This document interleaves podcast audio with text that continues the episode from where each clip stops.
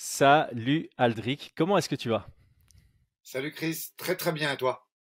Ça va super bien. Alors, tout le monde, on va directement mettre dans le bain. Aujourd'hui, on est là pour discuter de la façon, les procédés, les processus qu'on utilise pour établir une stratégie, un game plan. On va séparer cet épisode en deux. Aujourd'hui, on va partir, parler plutôt de la partie théorique, euh, la rédaction de la stratégie pour euh, s'assurer d'avoir un maximum de chances de gagner contre l'adversaire qui nous a été proposé. Et dans un deuxième épisode, on parlera de l'implémentation, donc plutôt du training camp. On, scinde les, les deux. Euh, donc ici, je suis avec Aldric. On va peut-être se présenter. Je sais que bon, voilà, on, a plusieurs auditeurs qui nous connaissent tous les deux.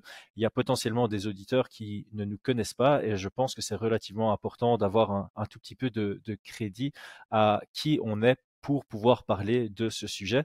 Donc, je te laisse peut-être te, présenter. Euh, voilà, depuis combien de temps tu es coach euh, Qu'est-ce que tu étais avant d'être coach au sein du, monde du MMA euh, Quels sont les athlètes les plus performants? Je pense que tout ça, ce sont des, des éléments qui peuvent garantir une crédibilité à ce qu'on va dire plus tard dans l'épisode. Allez, je le fais, même si l'exercice est difficile, toujours très difficile de parler de soi, mais on va essayer de le faire de, de la façon la plus euh, synthétisée possible. Factuelle. Euh, ouais, synthétisée et factuelle. Donc, Aldric Cassata, euh, je coach à peu près depuis une douzaine, une dizaine d'années. Avant de, de, de, monter ma propre team et de, et de me mettre dans le coaching, j'étais bien sûr combattant de MMA et, et d'autres sports de combat avant, de karaté, de, de boxe taille, de Kempo et de tout ce qui se faisait un peu dans une époque où la plupart de nos auditeurs ne sont peut-être n'étaient pas nés ou, étaient très jeunes.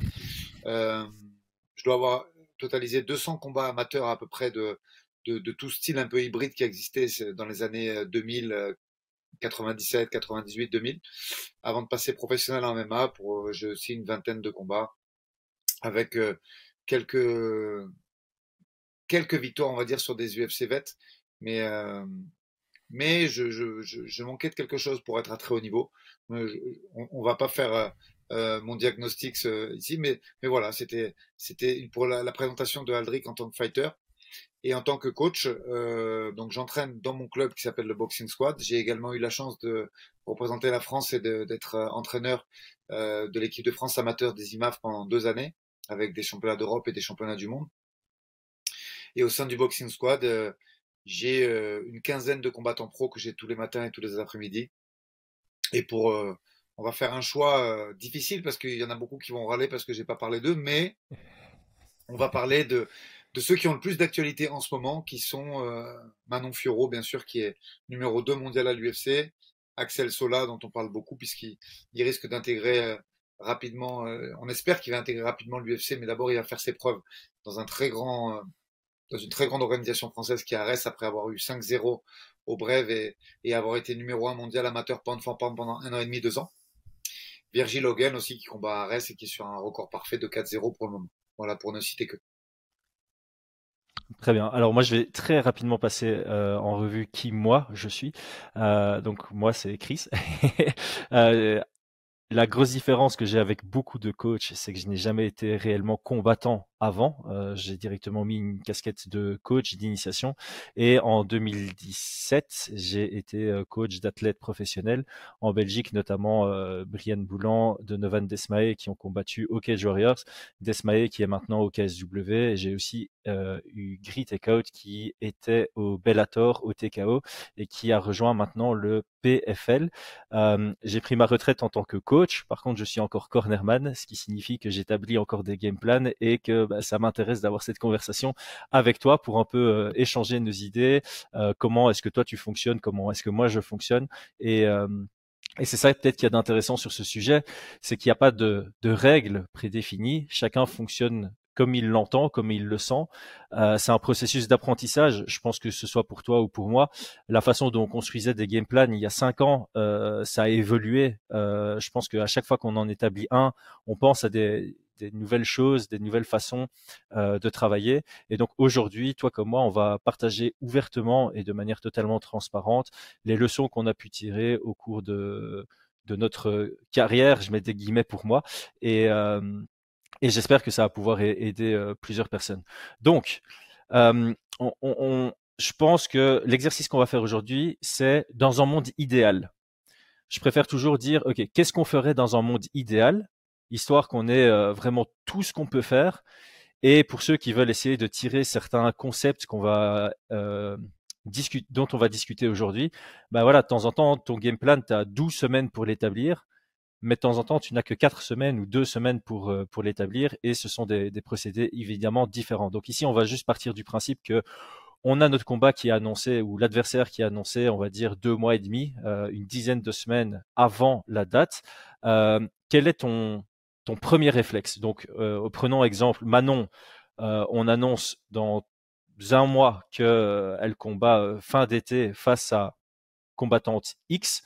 Quel est ton premier réflexe? Alors, moi, dans, un premier temps, même si euh, aujourd'hui, maintenant, elle évolue dans la plus grande ligue euh, mondiale et, il y a beaucoup de statistiques qui sont déjà à ma disposition en termes de data. Il y a l'UFC statistiques, il y a des sites spécialisés. Cela étant, moi, j'aime bien euh, faire mon relevé moi-même, quoi qu'il arrive. Donc, dans mon étude de rythme et de, signifiant, de, de significant striking, pardon, j'aime bien, moi, d'abord revoir les deux derniers combats et me faire ma propre idée. Pourquoi? Parce que les statistiques sont faites sur un global et euh, euh, dans une carrière, euh, un changement de poids, un changement d'adversaire, c'est quand même des données à prendre en compte et, je me réfère quand même à des statistiques globales, mais dans ce que je vais appeler l'étude du rythme du partenaire, enfin de l'adversaire qui va être en face de nous, j'aime d'abord me faire mon idée moi-même, sur sa faculté à se déplacer, le rythme qu'il apprenne dans le combat, le nombre de takedowns qu'il est capable de réaliser et les striking significatifs qu'il est capable de, de donner. Avant de rentrer sur un truc plus précis pour savoir quelle est la nature des coups qu'il donne, d'abord je fais un rythme global pour voir déjà si mon athlète a l'avantage du rythme. Alors c'est vrai que pour Manon c'est souvent le cas. En étant totalement honnête avec toi, Manon elle a déjà le plus gros euh, significant striking de la catégorie. Mais euh, ça peut changer, ça peut être différent. Euh, et dans l'adaptabilité, c'est une notion que je prends vraiment, euh, qui est vraiment très importante parce que si déjà tu as la possibilité de toi avoir un rythme supérieur, ça, ça peut et ça va changer beaucoup de choses après dans le déroulement du combat, à condition que euh, le combat ne soit pas contesté et que tu puisses imprégner ton rythme à toi sans être contesté par le partenaire. alors, je, on, va utiliser beaucoup de termes techniques. Je sais qu'il y aura des personnes qui sont peut-être moins techniques que nous. c'est juste pour Ouais, tu, tu parles de rythme. Je pense qu'il y a des gens qui ont des définitions différentes sur le, la question de rythme. Toi, ici, un des synonymes qu'on peut utiliser pour rythme, est-ce que c'est bien volume? C'est le nombre de frappes envoyées par minute. C'est ça. Donc, si tu, tu considères que si tu as un meilleur rythme ou un rythme plus élevé que ton adversaire, c'est une activité plus grande, un débit de frappe plus élevé. C'est bien ça? Exactement. Tout à fait. Comme ça, comme ça on est sûr d'être aligné souvent quand on, tu vois, je, les gens et même des coachs quand j'échange avec eux, on prend des raccourcis. C'est ouais, il est bon debout. Non. Soit il, est, mmh il y en a qui sont bons offensivement, mais qui prennent beaucoup de coups. Il y en a qui sont bons défensivement, mais qui n'en donnent pas beaucoup. Et, et, et, très rares dans les big leagues, hein, je parle, sont ceux qui sont à la fois bons défensivement et offensivement. Donc je, je m'attelle à tout ça, je regarde et, et j'établis une moyenne que je vais croiser avec celle de mon combattant pour voir déjà si on va souffrir ou pas souffrir de, de, de, de, ce volume. Voilà, on va utiliser ce terme, c'est ta raison, c'est peut-être plus approprié. Et, et, déjà, je dresse un premier bilan avant même d'avoir regardé le reste.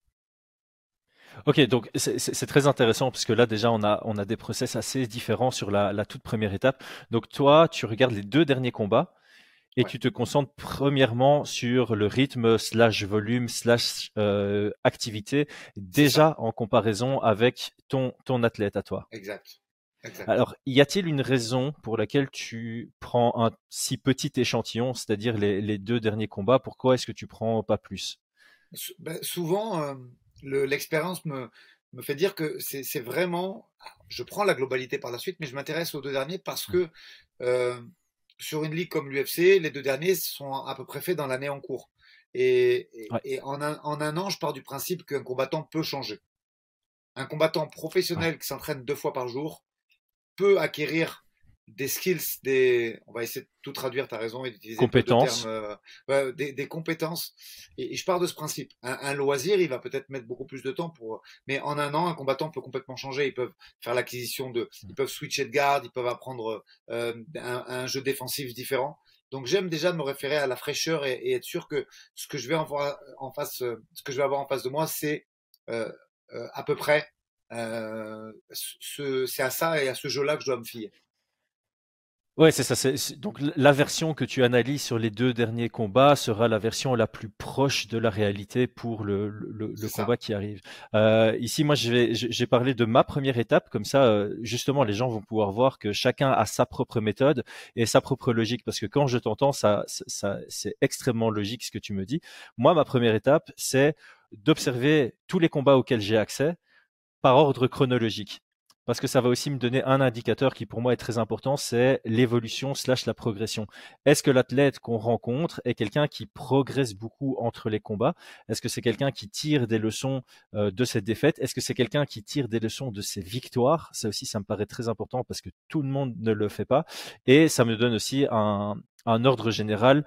Et ça, je pense que ça te rejoint. Toi, tu es fort axé sur tout ce qui est rythme, moi, c'est quelque chose que j'analyse plus tard. Moi, ce que j'aime bien, c'est vraiment commencer avec ce qu'on appelle la big picture, donc vraiment une, une idée euh, euh, micro de, du combattant, et puis je vais vers le, euh, pardon, une idée macro, et puis je vais vers le micro. Donc, euh, est-ce que c'est droitier ou gaucher? Est-ce que ça switch? Est-ce que c'est plutôt quelqu'un qui engage, qui contre, ou les deux? Là, je te rejoins. Est-ce que c'est quelqu'un qui est plutôt bon offensivement et ou défensivement. Euh, est-ce que c'est plutôt un grappleur, un striker? Donc c'est vraiment dans, les grandes lignes. Qu'est-ce que j'ai noté dedans? Est-ce que c'est quelqu'un qui travaille en pression? Est-ce que c'est quelqu'un qui travaille de l'extérieur? Est-ce que debout ça envoie beaucoup de feintes ou jamais? Plutôt axé sur des single attaques ou sur des combos ou si ça varie tout ça? Est-ce que c'est plus de l'anglaise, plus du pied-point? Quelle est sa distance favorite? Euh, Au sol, est-ce que c'est plus du contrôle, de la recherche de soumission, du scramble ou du ground and pound? Donc ça me permet d'avoir une euh, une idée générale de qui on va affronter. Euh, est-ce que c'est quelqu'un de stratège? Est-ce que c'est quelqu'un qui s'adapte pendant les combats? Et donc ça, j'essaye de le voir chronologiquement, voir s'il y a une tendance dans sa carrière. Et c'est dans les étapes suivantes que je vais rentrer plus dans le détail et me concentrer justement sur euh, j'ai plus le mot sur euh, le côté récent de, de ces performances sur les, les, les, dernières versions. Donc euh, c'est très intéressant parce que je crois que dans le podcast on va vraiment euh, se croiser. Un de nous deux fait Benjamin Button et l'autre il fait il fait le classique. Ça, ça fait penser au film Tenet. on va se croiser à un moment et puis ma dernière étape sera probablement ta première étape et, et vice versa. donc on, on va repartir chez toi. Donc là tu as analysé les, deux derniers combats, tu as bien euh, analysé le, volume, l'intensité de combat du futur adversaire. Quelle est l'étape suivante? Alors, avant de passer euh, à, comment le gagner, la win condition, moi j'ai une étape intermédiaire que je me force vraiment à faire, c'est ok, j'ai euh, une projection, mon combattant ou ma combattante, je la connais, je sais exactement comment je vais le faire travailler et surtout, je connais son investissement personnel. À partir de là, je vais, je vais faire une analyse de ce que j'appelle un fit fight ou des fit fight. En, souvent, les, les Anglais, les Anglo-Saxons, les Américains, ils appellent ça les momentums. Tu vois, ce qui va se passer dans le combat et comment je vais pouvoir le perdre, ce combat. Avant de savoir comment je vais le gagner, de quelle façon d'analyser, parce que je vais rentrer dans une analyse après très pointue euh, par la suite. Mais d'abord, je regarde, je dis, OK, ce combat, qu'est-ce qui peut faire qu'on peut le perdre, soit à la décision, soit sur des moments de combat, tu vois? Euh, on peut se référer pour, pour euh, un très très un, combat que j'ai beaucoup apprécié moi personnellement, c'est le combat de William Gomis. Tu vois, ce combat, ce combat, il y, a des, il y a des faits de fight hyper intéressants. Euh, il a, il a failli perdre au, troisième round, mais il avait gagné les deux premiers. Ben, c'est un peu cette logique. Est-ce que si je vais au sol, mon combattant est capable d'avoir le jeu pour sweeper ou pour scrambler Ou est-ce que si je vais au sol, c'est vraiment très dangereux? Tu vois, je vais m'attacher, à ces faits et, je vais analyser ce combat euh, en partant de comment je perds un round ou comment je perds le combat. Et après, j'en parlerai euh, sur l'étape suivante, je vais regarder comment je peux le gagner. Mais déjà, je vais me dire, OK, est-ce que dans ce que j'ai vu, dans ce que j'ai analysé sur euh, la personne, l'adversaire que je dois que je dois prendre pour, pour mon, mon combattant, est-ce qu'il y a des faits de fight? Est-ce qu'il y a des momentum qui peuvent faire qu'il va me prendre le combat? Est-ce que, est-ce que mon combattant il a une défense passive il peut passer 4 minutes contre la cage euh, avec euh, avec cet adversaire? Est-ce qu'il est puissant? Je vais, je vais beaucoup m'attacher à ça de façon à raisonner à l'envers en premier, c'est volontaire, pour me dire, OK, euh, le temps qui m'est imparti me permet, me permet pas de, de travailler sur ça. Est-ce que le, le, premier rideau de défense de lutte est, est suffisant? Est-ce qu'il va falloir s'impliquer davantage sur, sur, un, sur tel ou tel aspect du combat? Donc, je, je vraiment ma, ma, deuxième étape, c'est les de fight, les momentum, mais je vais regarder si je peux perdre un round euh, par rapport à des compétences que qu'aurait le, le, le, partenaire et surtout de quelle façon. L'adversaire. Parce qu'à haut niveau, tu peux toujours perdre okay. un round. Ouais. Bien sûr, bien sûr. Donc, c'est très intéressant. Donc, toi, tu tu émets des vétos. Je vais, euh, je, je, vais le résumer comme ça. Donc, tu as vraiment, tu analyses les situations de combat dans lesquelles tu ne veux pas te retrouver pour pouvoir mettre en place des stratégies pour t'assurer de ne pas te retrouver dans ce genre de situation. C'est ouais, vraiment bien pensé. On en avait déjà discuté dans, dans notre premier épisode ouais. ensemble que tu aimes bien mettre euh, d'abord la, la, la, défense euh, éviter la défaite avant de te concentrer sur euh, comment gagner, comment ne pas perdre pour trouver comment gagner. Et ça, c'est très intéressant. Ici, j'ai euh, stoppé pour poser une question que j'aurais dû poser au début, euh, parce que il y a le raisonnement intellectuel euh, on est en train d'en discuter pour l'instant de comment est-ce qu'on raisonne intellectuellement pour construire un game plan, mais il y a aussi euh, l'opérationnel. Euh, ce que j'appelle par l'opérationnel, c'est pendant que tu regardes les combats, est-ce que tu es en train de prendre des notes, est-ce que tu retiens tout et puis tu fais un résumé après? Euh, Quel est ton, ton, ton, ton procédé quand tu es devant l'écran? Alors moi, je suis, un, je suis un travailleur entre guillemets et du coup, je fais plusieurs euh, visualisations du combat. Je fais une première visualisation générale, je vais le regarder entièrement et je vais par contre couper les commentaires parce que je m'aperçois en fait que c'est très c'est très influençant euh, que ce soit anglophone ou, ou, francophone. Des fois tu vas aller sur des sujets qui t'ont pas tellement marqué parce que tu as entendu le commentateur faire état d'eux et du coup ça t'enlève de l'objectivité et de l'analyse. Donc je mets sur mute euh, et, euh, et la première vision elle est générale et globale, et j'essaye même juste d'observer, sans trop me poser de questions, je regarde, je dis ok, très bien, j'attache je, pas mal d'importance au, au, footwork et à la distance quand même, en première vision, mais je vais le regarder d'une façon générale. Après, je vais regarder vraiment euh, d'une façon euh, purement défensive sur lors de mon second visionnage, et à partir du troisième, je prends des notes. Donc je vais déjà le regarder deux fois intégralement euh, pour m'imprégner offensivement, défensivement, le footwork, la distance où ça déclenche. Je fais pareil pour le cache control, tu vois, de quelle façon ça travaille, underhook épaule, underhook dans le dos, euh, euh, point de contrôle du poignet, euh, si ça va chercher en puissance, si ça fauche. Euh, je, vais, je vais beaucoup m'intéresser à ça. Et après, une fois que j'ai visualisé deux fois, ok, maintenant je prends des notes et je regarde. Et je vais faire pareil pour le premier. Une fois que j'ai une synthèse globale du dernier combat, je regarde le deuxième et je fais le même travail. Donc ça, allez, on va, on va extrapoler en disant que c'est deux combats qui vont à la décision. Euh, c'est une tâche qui peut me prendre euh, une bonne demi-journée quand même.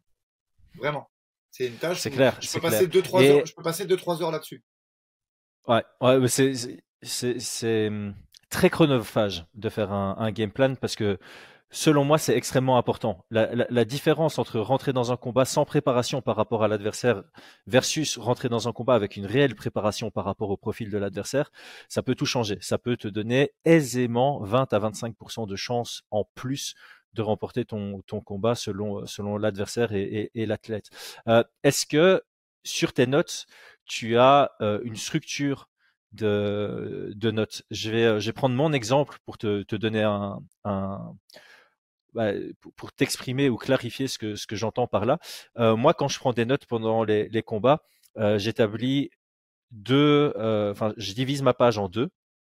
Au-dessus, j'ai ce que j'appelle un SWOT. Donc, euh, tous ceux qui travaillent en entreprise, ils savent potentiellement ce que ça signifie. Donc, SWOT, c'est Strength, Weakness, Opportunities, Threats. Donc, euh, force, faiblesse, euh, opportunité et euh, menace ou, ou, risque. Donc c'est un, un, un, un, quadrillage où on a quatre cadrans dans lesquels on, on établit les forces, les faiblesses de l'adversaire. Et donc généralement en opposé, bah, les faiblesses ce sont des opportunités et les forces ce sont des risques pour notre athlète. Donc j'ai ça sur mon dessus de page. Et sur mon dessous de page, j'écris aussi les, les, habitudes, les patterns que j'analyse déjà chez, euh, chez, chez, chez l'adversaire. Et moi, ça me permet d'avoir une feuille qui résume un peu le profil de, de l'adversaire. Est-ce que toi, quand tu prends des notes, tu as quelque chose de structuré comme ça ou tu Alors, prends plutôt des notes au vol et après tu fais un, un, un récap? D'abord, j'écris comme je pense. Tout ce que je vois, je, l'écris et je vais synthétiser par la suite. J'aime bien les camemberts, moi, ce, genre de truc, tu vois. Donc, euh, euh, la, la pattern, euh, je bosse beaucoup dessus, que ce soit en lutte, parce que rares sont les athlètes, même à l'UFC, qui ont une palette technique tellement large qu'ils sont capables de faire euh, 8 takedowns avec 8, euh, 8 patterns différentes ou 8 façons de l'amener. On va se rendre compte que même sur des grands, grands champions, ils ont deux, trois tricks qui mettent en place et des systèmes à partir de ça. Et, et, et donc, euh, en creusant vraiment, tu te rends compte que il y a des takedowns d'opportunité, par exemple pour les lutteurs, mais la grande majorité de leurs takedowns, ils sont sur des sur des actions euh, bien strictes où ça va provoquer la faute par des frappes ou par des placements. Et derrière, ils ont une pattern qui est récurrente. Donc, euh, et c'est la même chose pour le mhm. pied-point. Le pied-point, j'ai même remarqué que au début du combat, les pulses sont un peu moins hautes. On a une palette technique qui est qui peut être très large pour certains athlètes. Hein. Il y a des, des, mecs et des filles qui ont des, des, des capacités techniques euh, très larges. Par contre, pareil, ça va se rétrécir avec la fatigue et les pulsations. On va avoir un petit peu moins de lucidité et du coup, on va revenir au basique et sur les instincts. exactement. Et un travail plus basique et plus euh, entre guillemets euh, prévisible. Donc voilà, je, je, fonctionne un peu en mmh. camembert comme ça et j'attache beaucoup beaucoup d'importance à ça effectivement. C'est euh, ouais, c'est super intéressant de, de travailler comme ça et j'aime bien aussi le fait que tu écrives toutes tes pensées et qu'après tu les résumes. Euh, ça me fait penser à moi quand j'étais à l'école où j'aimais bien prendre beaucoup de notes et le fait de devoir résumer quand j'étais à la maison, ça permettait de structurer tout dans ma tête. Et alors quand tu dors en plus dessus, le lendemain tout est clair dans ta tête et c'est c'est très intéressant. Donc maintenant que tu, donc là tu as déjà fait deux étapes, tu as regardé les combats récents en mode observation euh, plutôt large, euh, sans le son, pour analyser vraiment le rythme, le volume, le footwork et, et, déjà avoir un aperçu global. Ensuite, tu tu reviens avec une analyse plus précise sur comment ne pas perdre. Pendant ce temps-là, tu es en train de, de prendre des notes. Maintenant que tu as établi les systèmes les situations dans lesquelles tu ne veux pas que ton combattant se retrouve ou les situations que tu veux minimiser dans, dans le combat, quelle est l'étape suivante? Alors là, on y arrive. On est sur l'analyse de la win condition. C'est-à-dire que sur une fois que j'ai compris et que j'ai essayé de comprendre les forces et les faiblesses de, de, mon partenaire, de mon adversaire plutôt, maintenant on met en place, on commence à mettre en place la stratégie de combat. Même si bah, à ce stade c'est encore grossier, mais je me dis ok, ce combat, de quelle façon on va pouvoir aller le chercher? Quelles sont nos possibilités? Et, et, ce qui est intéressant, après, avec certains combattants, euh, c'est qu'ils ont une palette technique tellement large que tu peux te permettre de vraiment penser et, et, et d'échanger avec eux. Tu peux aller gagner le combat de, de, plusieurs façons. Tu vois, après, il y a certains autres combattants qui excellent vraiment dans un domaine et, tu dois t'adapter toi en tant qu'entraîneur. Tu peux pas. Euh, tu, tu, dois faire avec, je veux dire, la, la, la, le, passé de ton fighter et sa façon de combattre, c'est sont hyper importants. Et, et, à partir de là, je me dis ok. Je, je, je, je t'interromps juste ici parce que c'est marrant parce que moi j'ai écrit, euh, enfin voilà, j'ai écrit toutes mes étapes ici et tout à la fin, j'ai mis évidemment faire tout ça avec les compétences de notre athlète. A-t-il déjà ses armes ou du moins est-il capable de les développer pendant le training camp? C'est évidemment ultra important parce que tu peux, tu, tu dois faire preuve de réalisme pendant le, la préparation de la stratégie.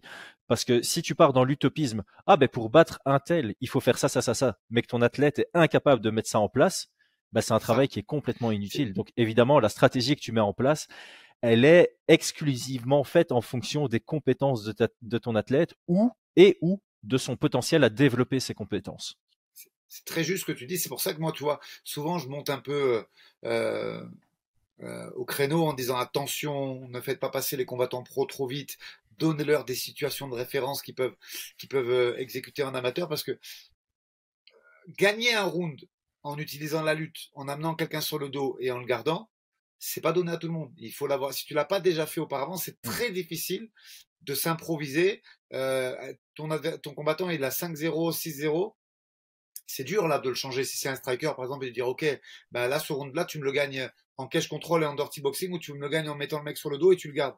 Donc c'est important de construire ton combattant de façon à ce qu'il ait euh, plusieurs euh, euh, plusieurs armes plusieurs flèches à son arc et qu'on puisse dire ok écoute si ça va pas debout si le style euh, de ton adversaire qui feinte beaucoup te, te gêne et t'empêche de rentrer dans le combat on va gagner le round euh, sur un takedown en, en, prenant une top position et en la gardant pendant pendant trois minutes. C'est très important et ça c'est dans la construction du fighter et, et moi je suis et coach euh, et cornerman, donc je peux, c'est à moi de le travailler en amont, tu vois. Et, et, c'est quelque chose qui me paraît mais vraiment capital et, et, hyper important de se dire, ok, si ça, ça va pas, parce que là, on parle d'un plan A, mais moi, j'en ai trois à chaque fois. Il y a plan A, plan B, plan C, parce que il peut y avoir une blessure pendant le combat. Il y a, il y a un ensemble de choses. Tu mets ta win condition, on en parle maintenant, et c'est parfaitement en corrélation avec le sujet. Tu décides que ta win condition, c'est s'imposer, toucher en boxe et rester debout. Euh, parallèle très facile, c'est ce qu'a fait William euh, brillamment d'ailleurs le week-end dernier. Mais s'il y a une fracture de la main au deuxième jab, tu fais quoi?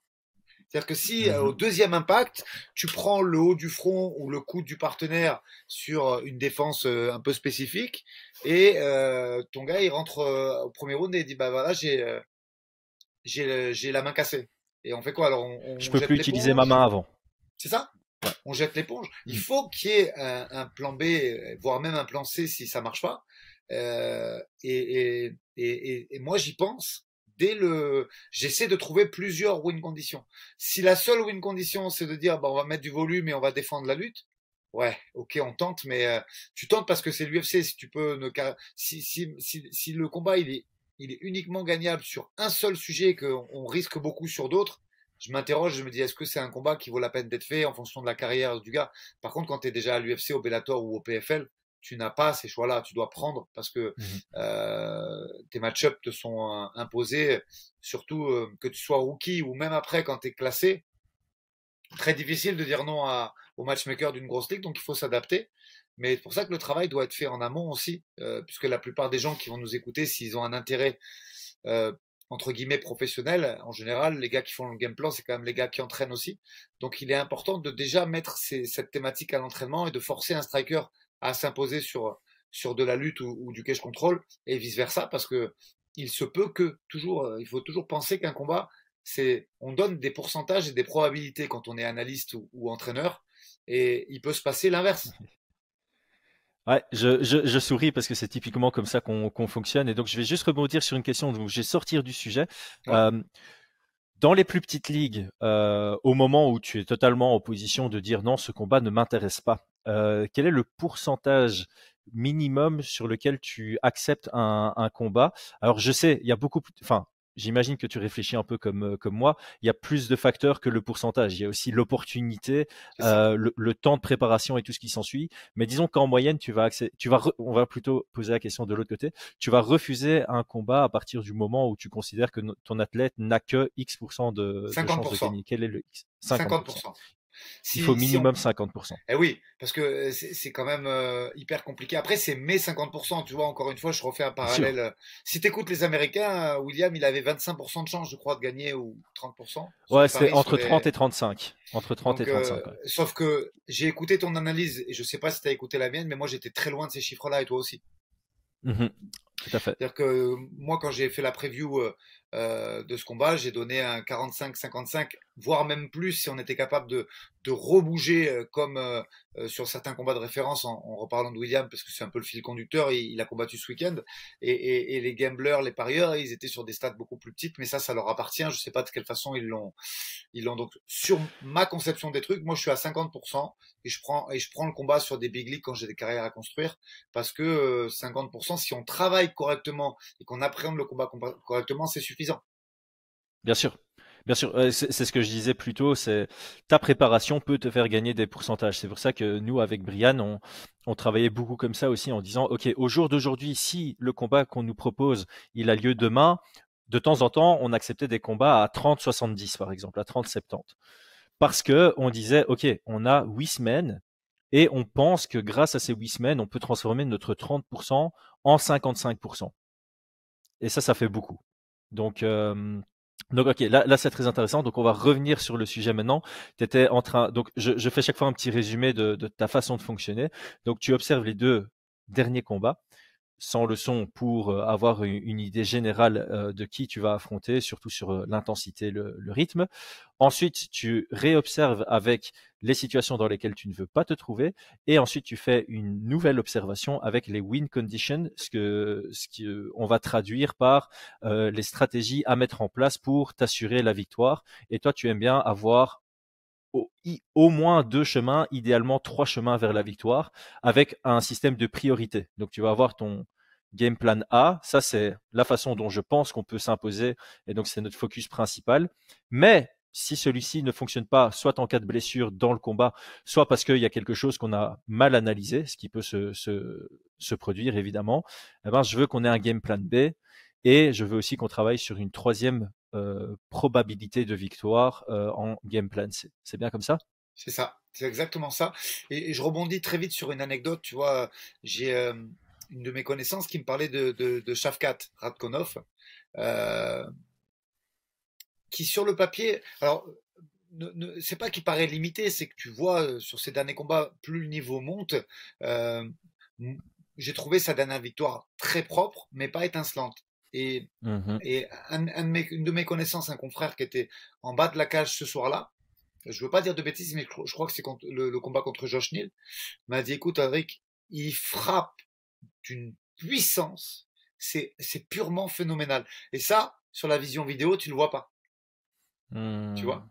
Ouais. Euh, ouais ça c'est toujours très intéressant. On en avait parlé euh, avec Habib, c'est que il, il y a des choses que tu peux analyser en regardant en combat, mais il y a certains points qui sont forts dans la spéculation.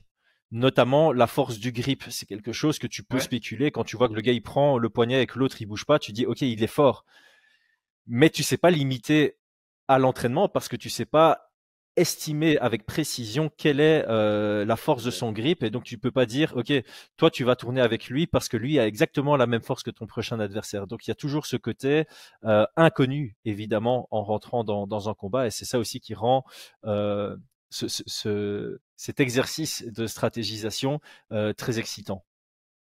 C'est ça. Et, et, et c'est des choses ça malheureusement on va le voir mais au dernier moment, tu vois. Donc c'est pour ça qu'il est important, je pense, de d'avoir euh, d'avoir de pouvoir changer si s'il y a un risque ou si le combattant il le sent pas ou si tu vois ou s'il y a une touche euh, puissante dès le départ. C'est des choses qui sont capitales et tu dois t'adapter à ça.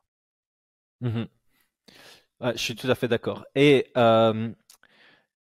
on, avance. Donc maintenant, tu as établi tes, conditions de victoire, tes stratégies A, B, C.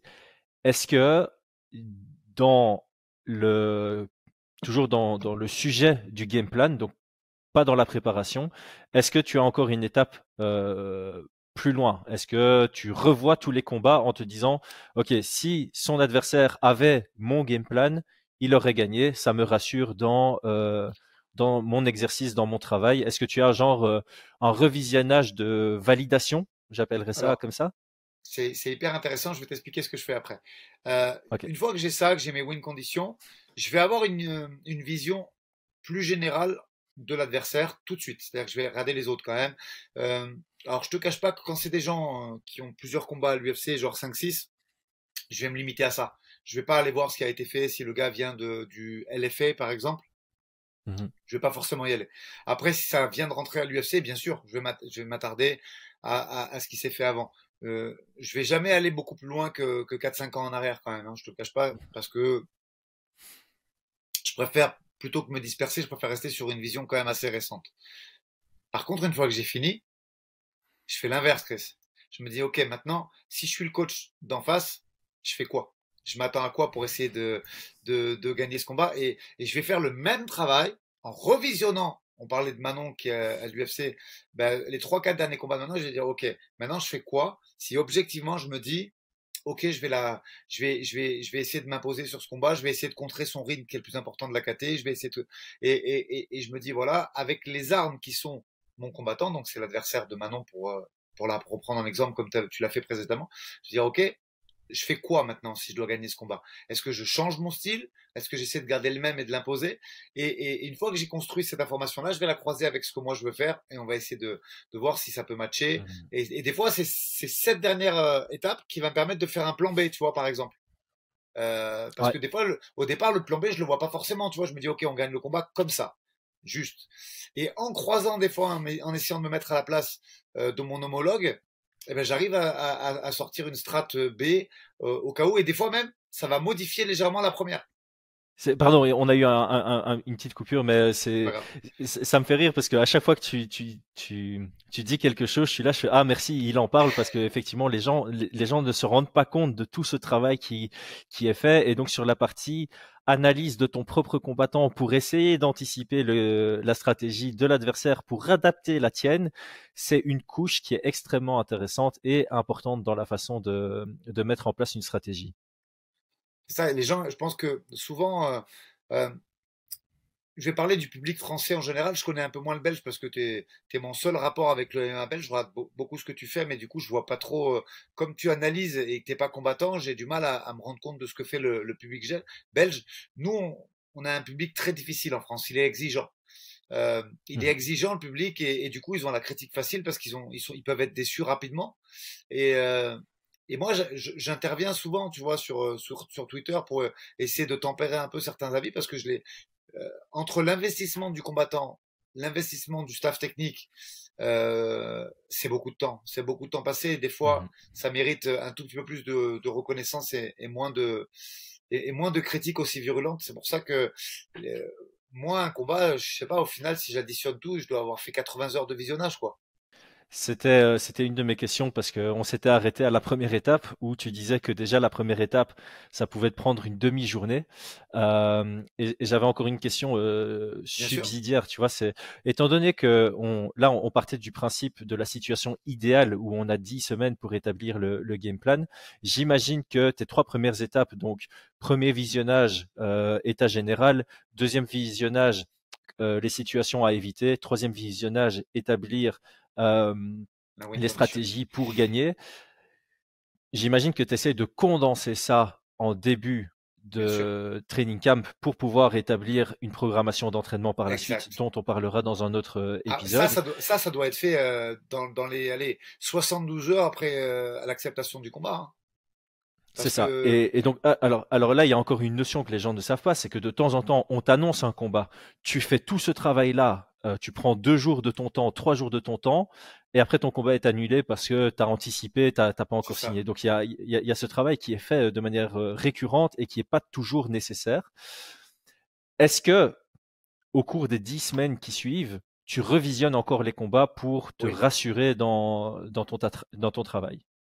Oui, je vais, je vais revisionner. Par exemple, tu vois, on, a, on a établi ces trucs-là, donc je commence à préparer mon camp par rapport à ça. Je choisis je vais choisir des sparring. Euh, parce qu'après, c'est vrai que là, tu as tout de suite parlé de Manon, donc euh, sur, le, sur Manon, euh, du fait de son statut et, et, de sa rémunération, on peut vraiment aller loin dans la recherche, que ce soit de sparring, euh, où là, j'ai les moyens d'aller chercher des filles qui ont les mêmes mensurations, le même style.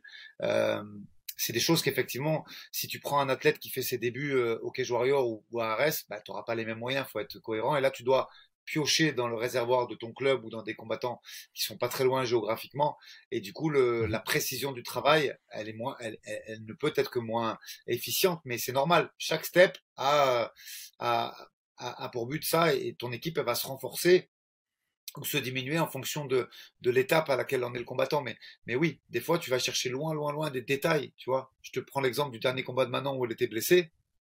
Caitlin Choukadian, c'est une flyweight qui fait 1m73 va trouver va le trouver ça. j'ai trouvé, j'ai cherché. Et en plus, ça lui a apporté euh, chance, entre guillemets, parce que c'était la championne de l'octogone, Teresa Bleda. Elle a signé à l'UFC dans la foulée, tu vois. Mais j'ai trouvé Teresa qui avait le même reach et, la même taille que, que, que Kathleen. Et tu vois, c'est plutôt une lutteuse. Donc quand je l'ai fait venir à, Nice et qu'on a commencé à bosser sur le camp de Manon, elle m'a dit, mais je suppose que tu m'as fait venir pour ma lutte et mon sol. J'ai dit, oui, mais pas que ce qui m'intéresse aussi, c'est ta mmh. taille. je veux que vous fassiez des drills debout. Et elle était très étonnée parce qu'elle m'a dit, mais debout, maintenant, elle va me tuer. Je dis, mais maintenant, ne va pas, maintenant, ne va pas boxer fort avec toi, mais vous allez driller toutes les deux. Je vais te demander d'avoir une certaine attitude parce que ton gabarit est le même au centimètre près, que ce soit en, allonge euh, ou en taille, que celui de Kathleen. Donc, ça m'intéressait beaucoup, ne serait-ce que pour faire des drills techniques, d'avoir l'envergure exacte de ce, euh, ce à quoi Manon allait faire face. Ouais, et travailler les yeux aussi, parce que je vais faire un, aparté. J'écoutais l'épisode de Joe Rogan avec Cory Sandagen. Ceux qui ne l'ont pas écouté, les deux épisodes où Cory Sandagen passe chez Joe Rogan, c'est incroyable le, nombre d'informations utiles qui, qui, est donné. Dans le dernier épisode, il dit le pied-point, c'est un travail de regard. Tu travailles tes yeux pour euh, jauger la distance. Euh, c'est tes yeux qui doivent avoir un bon réflexe pour tes mouvements de tête, ton, ta défense pour euh, évaluer si tu es sur le bon angle et tout ce qui s'ensuit. Au sol, c'est de la prioception, c'est le toucher. parce que tu vois pas, c'est très rare qu'au sol tu aies une vision globale de ton corps et de celui de ton adversaire, donc c'est beaucoup du ressenti. Et, et donc c'est très intéressant ici que, que tu parles de faire venir des, des partenaires d'entraînement avec un gabarit similaire au futur adversaire parce que surtout pour le pied-point, selon moi, c'est très important de pouvoir t'habituer à cette distance. Ta distance, tu vas la changer par rapport à ton gabarit et par rapport au gabarit de ton adversaire. Très juste. Moi, je vais euh, laisser. Vas-y, vas-y. Non, non, je t'en prie, parce que moi, je vais changer de sujet après. Moi, moi sur, euh, sur le combat, une fois qu'on a établi la stratégie et, que, surtout que mon combattant adhère parce qu'ils ont confiance en moi à cette stratégie, je veux laisser le moins de place possible à la réflexion. Je ne veux pas que si tu dois penser à, quelque chose pendant le combat, c'est que le camp n'a pas été bon. Il faut que tout sorte sous forme de réflexe. C'est le seul moment où on s'interroge, euh, où on pense à changer légèrement le gouvernail, c'est entre les rangs. Là, on établit un truc, on dit mmh OK. Euh, parce que pareil, le coaching, c'est c'est un art. Euh, j'ai vu pas mal d'entraîneurs français et je fais une toute petite aparté. Après, je te, on change de sujet, mais euh, il y en a beaucoup qui disent ah ouais, il coach très mal, il a été nul. Non, il y a très peu de fautes, surtout à haut niveau, qui sont faites dans le coaching. Par contre, euh, moi, si je regarde le combat et que je suis euh, Marshall, je le vire mon entraîneur euh, après ce combat. Je vais être, je vais être très sévère. Hein, c'est grave de dire ouais, je vire mon entraîneur, mais moi, j'ai, et, je te parle de ça parce que ça fait partie de mon étude. Si je peux écouter le coach parler, et c'est le cas à l'UFC, tu peux basculer de micro. Et euh, si tu as l'application Fight Pass, tu peux essayer de changer de coin. Euh, il y, y, a souvent des fois où c'est possible et écouter quelles sont les consignes de l'entraîneur opposé. Et moi, c'est quelque chose qui m'intéresse dans l'analyse. Est-ce que le coach il est dans l'analyse? Est-ce que le coach il est dans l'émotion? Tu as des coachs qui sont que dans l'émotion. T'écoutes Pat Berry qui coach Rose, on dirait une psychanalyse, tu vois. Mmh Pat Berry qui, qui est le seul à parler, c'est-à-dire que Rose dans son coin, euh, elle a Trevor Whitman, mais, mais Trevor ne parle pas. Il parle pendant le round, mais pas à l'entre-round. Et, c'est que Pat Berry qui hmm. parle et qui est dans l'émotion et qui la rassure et qui, qu'elle est la plus forte. Alors s'il le fait, c'est que ça a certainement un gain pour son athlète et c'était une, une anecdote.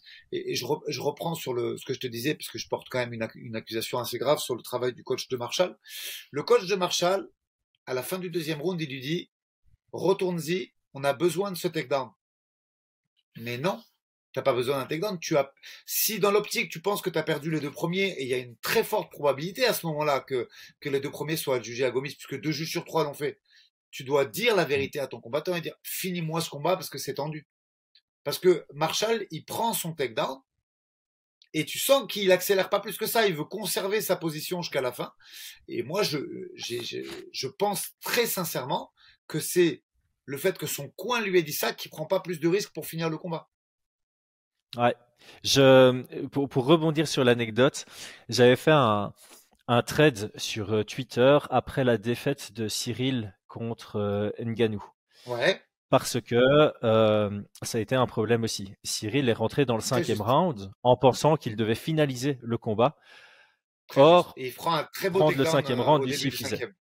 C'est ça. Ouais, et je pense, je pense sincèrement que le fait qu'il parte sur la, clé de talon, c'est ce qui offre le sweep à, à Ngannou et ce qui offre probablement le dernier round à, à Ngannou. Et donc, quand tu es à l'UFC, tu as droit de temps en temps même à quatre coachs. Et très souvent, ça sert à rien d'avoir trois personnes qui crient des instructions en même temps. Comme tu l'as dit, le coaching est un art. Je, ah, je vais pas faire la pub de mon livre, mais j'avais écrit un chapitre dessus sur euh, certains points du rôle du cornerman, notamment pendant le round. Tes instructions doivent être claires et concises. Tu peux pas faire des longues phrases. Tu peux pas trop parler à la négociation. J'ai déjà entendu tu parlais de certains coachs français. J'ai déjà entendu des coachs crier pendant le round, tu ne m'écoutes pas. À quoi sert cette instruction? Bref, je vais pas, je pas, on va, on va pas passer trop de temps. Euh, tu, prêches un convaincu. Moi, tu as vu, je, à l'UFC, je suis souvent en doublette avec Christophe Midou. Mmh euh, Christophe qui, qui, a eu euh, Georges Saint-Pierre et, et, bien d'autres encore plus anciens comme Stéphane Potvin et, la plupart de, de la scène canadienne. On a vu aussi dans le coin de David Loiseau, de Francis Carmon à son époque. On va pas faire le, le comment dire le CV de Christophe, mais voilà, mentor de Georges Saint-Pierre et compagnie. Et Chris, on, on, parle, on échange pendant le round, et lui, il va parler pendant le round, mais il va parler, euh, j'appelle ça des paroles énergétiques. Il va donner de la force à Manon, et Manon est sensible à ça, mais, mais j'ai envie de te dire, c'est pas la consigne en elle-même. Il va donner plutôt des encouragements vocaux et verbaux, et, et, et c'est mon rôle à moi de de chipoter, de donner des inscriptions très courtes s'il y a un truc à faire, tu vois. Mais je vais jamais faire des phrases très longues parce que le degré de compréhension, même si le fighter est focus sur ta voix, on est en combat, tu te dois d'être hyper concentré sur ce mm. qui se passe en face et ton degré de compréhension, il va, pour moi, il excède pas trois mots. Et il faut que ces mots soient codifiés. Et, et, et d'ailleurs, euh, euh, peu importe, même si ça n'a pas exactement le, le, geste, tu vois. Si euh, le, en lutte, tu veux attaquer un single collar, mais que c'est trop long et que tu vas l'appeler, euh, j'en sais rien, le prénom d'un des ou, ou le prénom de la personne avec qui tu l'as drillé, c'est très bien, tu vois. Même si le, le, le spectateur ou le tout venant ne comprend pas l'important, c'est pas que lui comprenne. T'as codifié un petit peu ton mmh. coaching parce que le mot est trop long ou, ou, ou, ou tu veux pas qu'il soit compris par le camp adverse également. Euh, euh c'est très bien. Mais en tout cas, là où je te rejoins à 100%, c'est que tu peux faire des phrases, c'est allez, vas-y, maintenant tu vas gagner. Et puis là, le Chris qui aime transmettre cette force et motiver quand c'est quand, quand il sent que c'est le moment, ça c'est l'émotion. Mm. Et, ça c'est Chris qui le fait parce qu'il le fait très bien. C'est vrai que sa voix, elle te donne de l'envie, elle te donne envie de te sublimer, de te surpasser. Et, moi, je vais être beaucoup plus discret. Euh, et je vais parler que si vraiment c'est nécessaire ou pour donner un rappel de temps ou pour faire remarquer que Manon vient de toucher, par exemple, éventuellement, ou que j'en demande un peu plus pour euh, l'obtention du gain du round, par exemple. Mais euh, elle mmh. sait que si je parle pendant le round, c'est que c'est important. C'est ça, euh, et, j'aime beaucoup ce que tu dis parce que c'est là où j'en venais avec le, le, le, coin de Cyril. Alors je vais préalablement dire, c'est pas du tout une critique. Hein. Je vais, c'est juste une. Le, le, but ici, c'est d'exprimer mon opinion en vue de développer les, les esprits pour pouvoir améliorer certains euh, certains détails parce que à, à, haut niveau, ça se joue sur des détails. Et j'aime beaucoup ce que tu dis. Il y a des rôles dans le coin tu as le rôle du head coach technique ou stratégique qui va envoyer des rappels de la stratégie. Par exemple, moi, mot que j'utilise beaucoup, c'est reset. Quand, quand je vois que mon athlète peut reprendre le centre de la cage, mais qu'il n'y pense pas, mais qu'il a l'opportunité, reset, ça veut dire tu reprends le, centre de la cage. Et il y a des petits mots comme ça qui sont importants parce que ton combat, ton combattant, il est dans l'adrénaline, il est dans le moment, il est dans l'instinct. Tu dois lui envoyer des instructions qui rentrent qu'il n'a pas besoin de générer, de réfléchir pour comprendre. Il doit les comprendre de manière immédiate pour euh, réaliser l'action.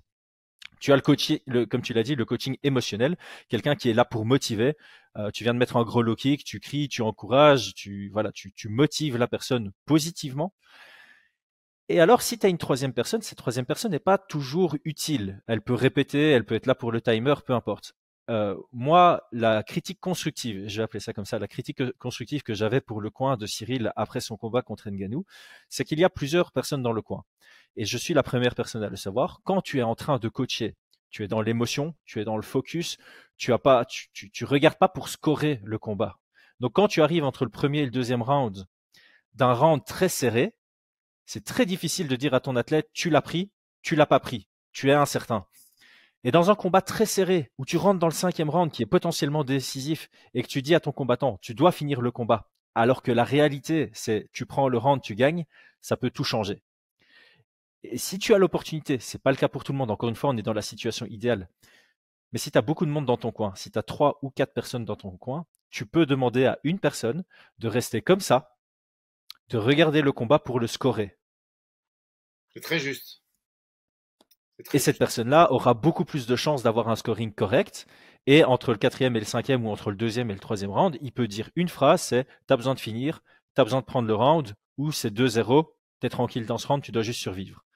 Et ça, ça peut tout changer sur certains combats.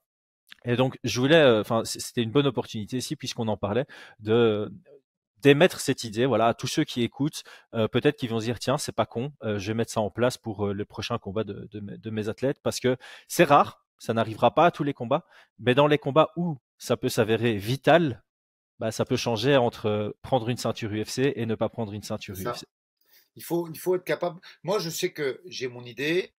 Euh, je sais que j'ai fourni énormément de travail pour arriver à, à cet instant où je vais coacher mon athlète, mais je suis assez dans le dialogue, tu vois. En règle générale, mmh. pour Manon, tu vois, j'ai Miguel Haro qui est un combattant professionnel aussi, qui a eu qui a, qui a, pris des mecs comme Paddy Pimblet et qui a une vingtaine de combats pro, et, et Christophe, et j'hésite pas, même à, le temps que le gars nous prenne le tabouret pour aller avant d'entrer dans la cage, je dis les gars, qu'est-ce que vous en pensez? Il est pour nous, il est pas pour nous. Avoir un avis un peu détaché, même si au fond de moi j'ai mon avis, mais je, je préfère être dans l'échange comme ça, tu vois. Des fois, je me dis qu'il y a trois juges que eux, ils vont pas forcément tous avoir la même perception perception que, que la nôtre. Donc l'avis de Chris et, et, de Manon, qui sont des professionnels aussi, euh, euh, euh, tu vois, je sais que voilà, Midou, il a plus de 20 combats, puis ça fait 25 ans qu'il fait ça. Miguel Arro, ça fait 12 ans qu'il est avec moi, puis il a 20 combats aussi. Il va me donner un avis non influencé et, et, franc. Et si on est tous d'accord, ben, ben, je peux dire à Manon, ok, c'est bon, là, le combat c'est gagné. Ouais, c'est très important parce que, parce que J'allais dire, moi j'ai fait cette erreur aussi. C'est vrai que là j'ai pris une critique euh, constructive envers euh, le MMA Factory dans le combat contre Nganou. C'est parce que c'est un exemple que tout le monde connaît. Euh, moi, avec euh, Donovan, euh, dans son combat pour le titre au Cage Warriors, j'étais persuadé, persuadé qu'il avait pris les trois premiers rounds. Et là aussi, c'est un combat qu'on avait accepté à neuf jours. Donc Donovan n'était pas du tout prêt physiquement on l'a accepté pour l'opportunité parce qu'on était confiant de pouvoir battre euh, Agui Sardari. Et donc notre euh, objectif, c'était de prendre les trois premiers et de survivre dans le 4 et le 5. Et entre le troisième et le quatrième, je suis allé chez Dono. Vu la structure du combat, j'ai dit c'est bon, on a les trois premiers. Tu continues sur ta, lancée. Il suffit de survivre et on, les a. Finalement, on perd à la split parce qu'il y avait euh, un round qui était beaucoup plus serré euh, que ce que j'avais vécu. Et là aussi, je pense que si j'avais une personne à côté de moi qui se concentrait uniquement sur le scoring, il aurait pu me dire que euh, ouais, le deuxième incertain. Et du coup, dans entre le troisième et le quatrième, au lieu de lui dire survie, j'aurais pu lui dire on n'est pas sûr sur le deuxième, il faut que tu prennes au moins un des deux derniers, donc donne-toi à fond dans le quatrième et survis dans le cinquième. Et ça aurait, il aurait pu être champion du Cage Warriors, il serait potentiellement à l'UFC aujourd'hui. Ça peut changer énormément ce genre de, de truc. Euh, euh je propose qu'on qu'on revienne un peu parce que là, on s'est fort écarté de la de la partie euh, euh, game plan. Après, c'est toujours super chouette. Est-ce qu'il y a une étape supplémentaire à la partie établir le game plan ou maintenant que on a tout établi de ton côté, tu es sur la partie mise en place et donc ça on garderait pour l'épisode suivant? Alors justement, non, euh, en, termes de, théorie et de conception, je m'arrête là parce que la suite en fait va dépendre de du terrain. C'est-à-dire que une fois que j'ai défini tout ça, euh, mais, mais, tu sais, je, précise un peu, moi je vais assez loin dans les dans le, quand je te parle de win condition, je vais même aller chercher jusqu'à des mouvements situationnels. Est-ce que on doit faire l'acquisition de nos mouvements pour scrambler par rapport à la posture de de, de, de, de l'adversaire? Est-ce que est-ce qu'il faut peaufiner des, des, mouvements qui existent déjà? Et en fait, en fonction de ça, je, je, raisonne, je pense, je propose à mon combattant. Euh, je vais faire une petite. Euh, alors, j'étais vraiment euh, quand tu as, as, lancé ta chaîne YouTube et que tu as commencé à faire des ralentis avec des petites croix, des ronds, des flèches, j'étais euh, agréablement surpris parce que c'est ça que je propose moi. Euh, euh, que ce soit euh, aujourd'hui, au moment où on se parle, toi et moi, les game plans vraiment les plus poussés que j'ai été amené de faire, ce sont des game plans euh, qui concernent Manon Fioro et Mehdi Dakaev. Euh, parce que Axel, sur sa carrière, sur son 5-0 bref, les adversaires ont changé souvent et puis il y en avait certains où on avait peu ou pas de data, donc on a plutôt optimisé sur les qualités d'Axel que celles mmh. De, de, ses adversaires. Pareil, Virgile, sur ses combats à Arès, il y avait euh, vraiment un, des gros chocs striker vs grappler, donc c'était plutôt basique sur le game plan. C'était plus l'exécution qui était importante que la, que la mise en place mm. du game plan. Et il y avait effectivement des short notices.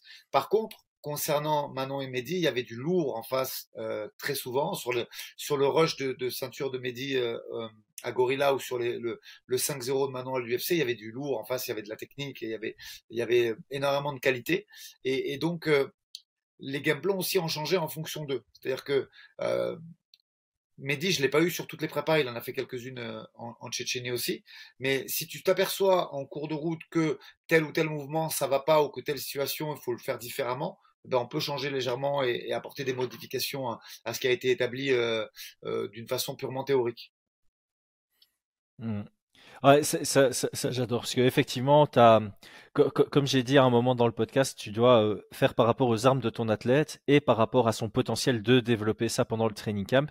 Et c'est très important pendant le training camp de t'assurer que tu es en bonne voie pour le jour J avoir les armes dont tu as besoin selon le game plan que tu as établi. Parce que si tu te rends compte que tu prends du retard ou que tu ne seras pas capable de perfectionner certaines techniques, bah, tu dois peut-être euh, revoir et repeaufiner ton, ça. Ton, ta, ta, stratégie. Et alors, un, je vais aussi rebondir sur ce que tu dis parce que on en a discuté dans deux podcasts avec Brian et j'aime beaucoup. Euh, on peut distinguer euh, le game plan en deux gros piliers. Il y a le, pilier approche du combat. Est-ce que je reste debout? Est-ce que je veux lutter? Est-ce que je travaille en pression? Est-ce que je travaille de l'extérieur? Voilà, Vraiment l'approche du combat. Et puis il y a la stratégie technique. Quels sont les combos que je favorise, que je travaille. Une fois que je suis au sol, est-ce que j'ai plutôt cherché la Z-garde? Est-ce que j'ai plutôt cherché la X-garde? Est-ce que je ferme ma garde? Est-ce que je l'ouvre? Est-ce que je cherche le sweep? Est-ce que je cherche à aller à la cage pour me relever? Il y a la partie plus, euh, plus technique. Et c'est intéressant de pouvoir aussi distinguer parce que tu travailles ça de manière différente. Tu as une partie que tu travailles dans les sparring et tu as l'autre partie, tu dois travailler en drill pour par la suite savoir les appliquer dans le sparring et les appliquer euh, dans le combat. Euh, donc ça, ça va être très important pour la phase 2, l'implémentation du, game plan à l'entraînement. Juste. Et, je, terminerai sur un truc très important.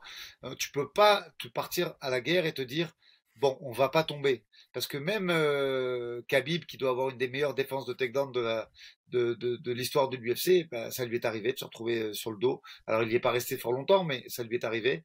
Et à partir de là, euh, tu peux pas te dire ça. Il faut il faut te dire, ok, si je tombe ou quand je vais tomber, et préparer l'athlète à ça aussi, tu vois, parce que c'est la réalité du MMA moderne et, euh, et tu peux pas te dire bah ok je reste debout tout le combat. Non, je reste debout, j'essaie de gagner mes rounds, les rounds où j'ai la chance de, défendre le, le, takedown, je reste debout et je les gagne, et les autres, quel, effectivement, comme tu l'as très bien dit, quel processus de défense Est-ce que je vais tenter de sweeper pour scrambler Est-ce que je vais aller faire un, protocole de retour contre la cage et, et, on va travailler sur le two-on-one, le risk control et, plein d'autres trucs qu'on pourra développer quand on rentrera dans la partie plus, plus technique et technico-tactique du camp mais en tout cas, tu, tu peux pas partir sur un truc de dire, OK, je reste debout, je vais gagner le combat debout grâce à mon volume. C'est pas vrai. Tu vas tomber, tu peux tomber, et, et, et il faut surtout être capable de, de, de, reproduire pendant le camp. On va reproduire des schémas pour que ça devienne un automatisme sur euh, quand je vais tomber, comment je vais régler le problème.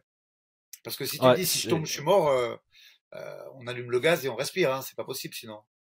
Ah, ben c'est clair. Euh, comme on dit, un never say never, euh, jamais dire jamais. Euh, tu peux pas partir du principe que tu as un excellent striker et que tu vas jamais te retrouver sur ton dos.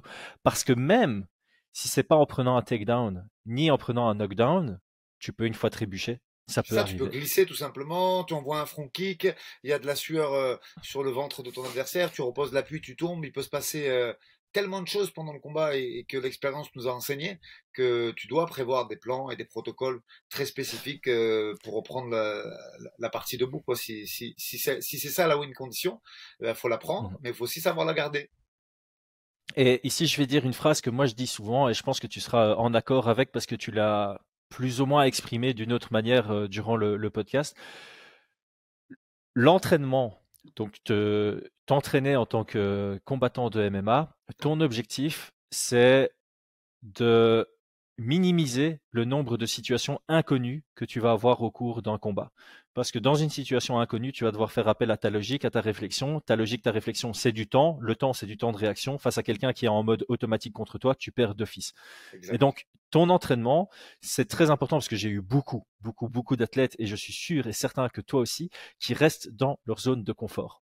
Et ça, c'est un problème. Parce que tous ces athlètes qui restent dans leur zone de confort à l'entraînement, ils progressent pas dans leur zone d'effort. Et automatiquement, quand ils se retrouvent en combat dans les situations qu'ils ne travaillent pas, ce sont des situations inconnues pour eux, ils perdent dans les 10 secondes. C'est fini de chez fini. Et donc, enfin, te préparer en tant que combattant, c'est te préparer à n'avoir aucune inconnue pendant le combat. Ça veut dire être à l'aise. En fait, tu dois vraiment être dans la cage, dans la cage en étant à l'aise. Je pense que le stress arrive dès le moment où tu es dans une situation où tu dis oh je connais pas ça ou je sais pas quoi faire. Ça c'est la, pire situation pour un pour un combattant. Je propose qu'on synthétise tout ce qu'on vient de dire de, ton côté. Et puis moi je, je fais un rapide euh, passage de mes étapes à moi. Comme ça, bah, on, a aussi mon processus qui est, qui est assez différent du tien et ça peut peut-être te faire rebondir sur certaines choses ou, ou, prendre quelques, quelques idées. Donc, est-ce que tu veux essayer de synthétiser ton procédé, mais vraiment de manière très rapide Étape 1, une phrase pour exprimer. Étape 2, une phrase pour résumer? Allez, on va, on va prendre étape par étape. Donc euh, là, on s'arrête, on va dire, on a bien dit à la, question de raisonnement et de euh, préalable au camp. Donc étape 1, l'étude du rythme et des frappes significatives euh, en termes de quantité et de qualité. Étape 2, analyse de fait fight, ce que j'appelle moi momentum ou comment ne pas perdre le combat. Donc les, les situations qui vont être, qui peuvent être difficiles à gérer pour mon combattant pour la mise en place des drills défensifs ou offensifs du camp. Euh, étape 3, analyse de la win condition. Euh, là où les win conditions en fonction de, de, de, divers paramètres que je vais croiser avec l'analyse de la win condition du camp adverse également, euh, si tant est que j'arrive à, à, capter euh, euh, la sensibilité et le travail du, du camp adverse. Et finalement, on peut globaliser l'étape 4 en revisionnant ou adaptant ou peaufinant le game plan au cours de, la stratégie, du training camp. Parfait. Parfait. Alors, je vais euh, moi rapidement passer en, revue ma façon de, fonctionner. Euh, en tout cas, il y a pas mal de choses de ton côté que, que j'ai appris et que je vais probablement mettre en pratique, notamment sur avoir un vrai focus sur comment ne pas perdre, parce que ça, je ne l'ai pas pour l'instant dans, dans ma façon de fonctionner. Alors, moi, ma façon de fonctionner, c'est toujours j'ai mon écran, j'ai un papier sur lequel j'écris le SWOT et les habitudes dont j'ai déjà parlé. Donc, comme j'ai dit, ma première étape, c'est une observation générale des combats dans l'ordre chronologique pour euh, un profil général de, de l'adversaire, gaucher, droitier, est-ce qu'il switch, euh, grappleur, striker, les deux, euh, offensif, défensif, engageur, contreur, ce genre de, de trucs. Est-ce qu'il progresse entre les combats? Est-ce que c'est un stratège qui vient chaque fois avec un game plan? Ça, c'est très important par rapport à, à ton étape, euh, en fait, tu, tu l'as pas spécialement cité. C'est vrai que c'est une quatrième étape chez toi. C'est observer Manon, enfin observer ton combattant pour anticiper la stratégie euh, adverse. Euh, Est-ce qu'il s'adapte en combat? Tout, tout ça, c'est très important. En deuxième étape, je revois les trois derniers combats. Donc, je suis comme toi, j'aime bien la, le côté récent. Et là, je me concentre uniquement sur ce que fait le futur adversaire.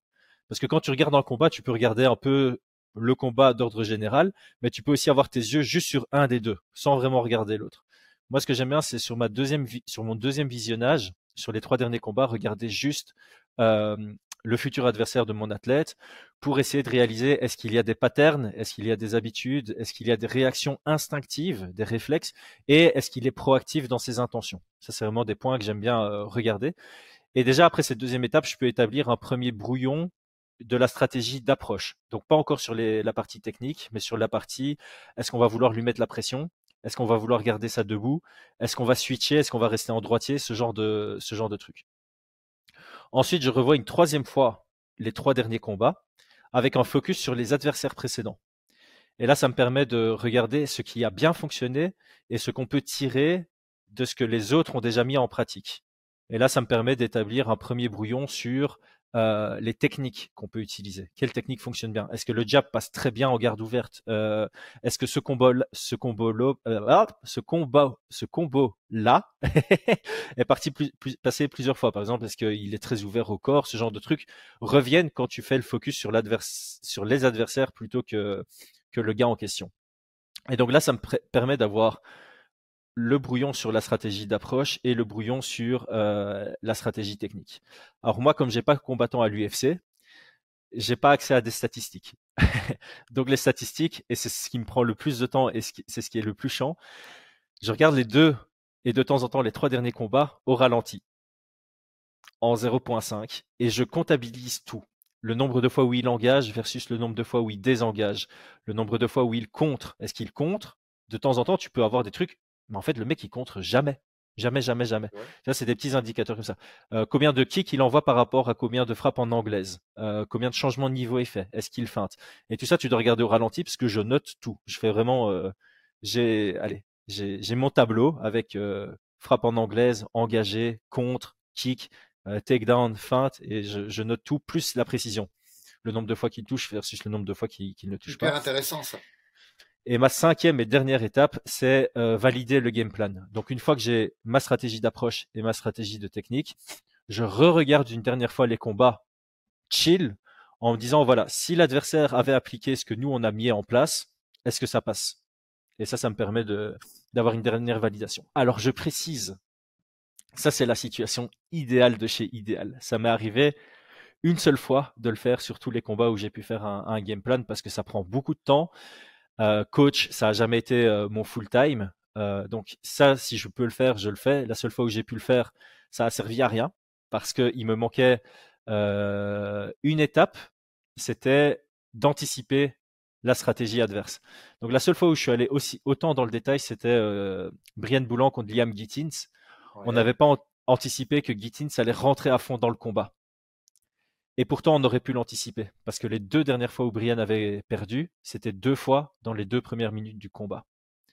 Et donc, si on avait anticipé ça, on aurait pu se dire, bah ok, Gitin, c'est quelqu'un qui aime bien mettre euh, la pression, il va rentrer à fond dans le combat. Il l'a fait, finalement, Brian a, a gagné, mais c'était pas du tout, c'était pas du tout dans notre euh, perspective de combat. Donc, euh, encore une fois, comme tu l'as dit, préparer un game plan, ça peut prendre des heures et des heures et des heures. Et de temps en temps, c'est pour 30 secondes de combat. C'est ça, ou puis il y, a, il y a un fait de combat, tu vois. Euh, j'avais dit sur certains podcasts que j'avais, visionné plus de 80 heures de Kathleen Choukadian, et maintenant elle s'est blessée pendant le premier round. Donc il a fallu tout changer, euh, et le travail, il a dû être euh complètement amputé de toute cette partie parce que il y a un fait de combat qui a fait que ligament croisé rupture et puis euh, on peut plus faire le high kick du gauche, on peut plus faire ce, ce, dont on avait prévu et puis il faut il faut tout changer et, et c'est bien de se remettre en question et je trouve ça vraiment très important ce que tu as dit toi un temps. On peut ne pas percevoir quelque chose ou ou l'athlète ne pas être capable finalement de l'appliquer à haut niveau euh, du fait de, de, pas mal de paramètres hein, et, et, et, mm. et c'est important de se remettre en question euh, tous les jours. Ouais, Ouais, parce que euh, ça c'est une question que j'ai pas pu te poser. On va peut-être finir là-dessus parce que là on est, on a dépassé l'heure comme à nos habitudes. Enfin, je parle d'habitude alors que c'est la deuxième fois qu'on enregistre ensemble. Euh, parce que tu, tu disais que tu revoyais les derniers combats de Manon. Enfin, pour prendre l'exemple de Manon, j'imagine que tu fais sur les autres pour essayer de te mettre dans l'état d'esprit de l'adversaire en disant ok, je suis l'adversaire, je vais affronter Manon, je regarde ses derniers combats, qu'est-ce qui sort? Et du coup, toi, ça te donne les indications de attention, Manon, euh, ça, c'est une habitude chez toi. Là, il y a une ouverture. Là, il faut travailler ça. Donc, ça te donne des éléments euh, pour minimiser les faiblesses. Je vais appeler ça comme ça. C'est pour travailler sur tes faiblesses pour qu'elles soient plus, euh, plus existantes. Nous, ce qu'on faisait, euh, on, on, le faisait après les combats. Donc, après chaque combat, tu revois le combat et puis tu, tu dis, OK, ça t'as bien fait, ça t'as mal fait, ça t'a bien fait, ça t'a mal fait. Et donc, toi, en fait, tu le fais deux fois, ça. Après le combat de Manon, j'imagine que tu revisionnes pour travailler ah dessus.